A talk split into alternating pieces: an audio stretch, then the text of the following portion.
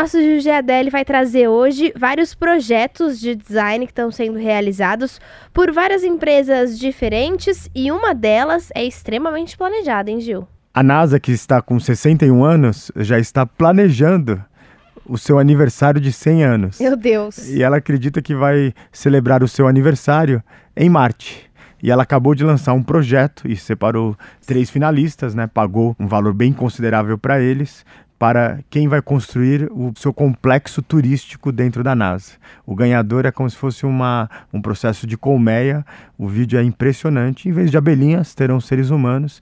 Esse é o desafio Habitat e ele é um desafio que usou uma série de tecnologias de design e um deles, para você ter uma ideia, usou materiais indígenas da Amazônia no Olha desafio só. Habitat da NASA. E além disso, também eles já, antes dos 100 anos, eles já anunciaram que em 2020 vão vender 30 noites na Estação Espacial Internacional, pelo custo de 35 mil dólares cada noite.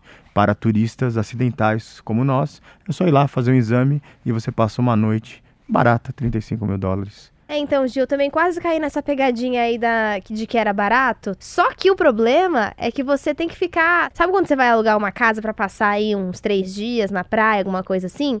Só que a casa só pode a partir de cinco dias. Você tem que ficar obrigatoriamente cinco dias. E na estação espacial você tem que ficar tipo um mês. Então esses 35 mil dólares, eles não saem tão baratos assim.